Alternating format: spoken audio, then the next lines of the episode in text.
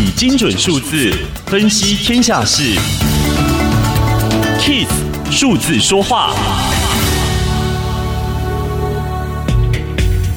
预售屋究竟有多热门呢？数字会说话。二零二零年的新建案开工户数有十三万三千九百零九户住宅开工新建，是一九九五年有统计以来新高。这显示出建商嗅到了买气火红。营建署统计，建商手上的待售余屋每年稳定增加，二零一九年底来到史上最高的七万八千多户。目前全国只有台北市有推囤房税，而且还有三年缓冲期。以台北信义区豪宅陶朱隐园为例，过了完工三年的缓冲期，囤房税就会从百分之一点五涨到百分之三点六，每户囤房税高达两百五十万元。从化区的造镇计划土地取得成本低，消费者又喜欢新房子，在低利时代，总价低的预售屋成为热门的投资工具。住宅周报社长陆继明认为，连番打房措施效果可能不彰，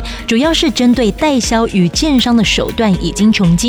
近年来，把房产当成投资手段的竹科、南科工程师却不受影响，但政府也不要想遏制，最多只能确保交易不要逃漏税。他表示，大动作的打房让预售屋销售转为地下，政府应该要思考如何营造一个透明的交易环境，让真正有刚性需求的人有机会第一手买到一个家。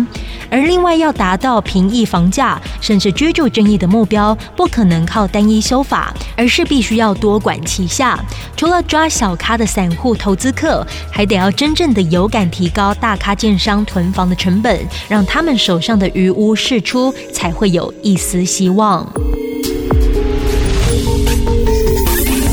以上资讯由天下杂志提供，Kiss Radio 与您一起用数字掌握天下事。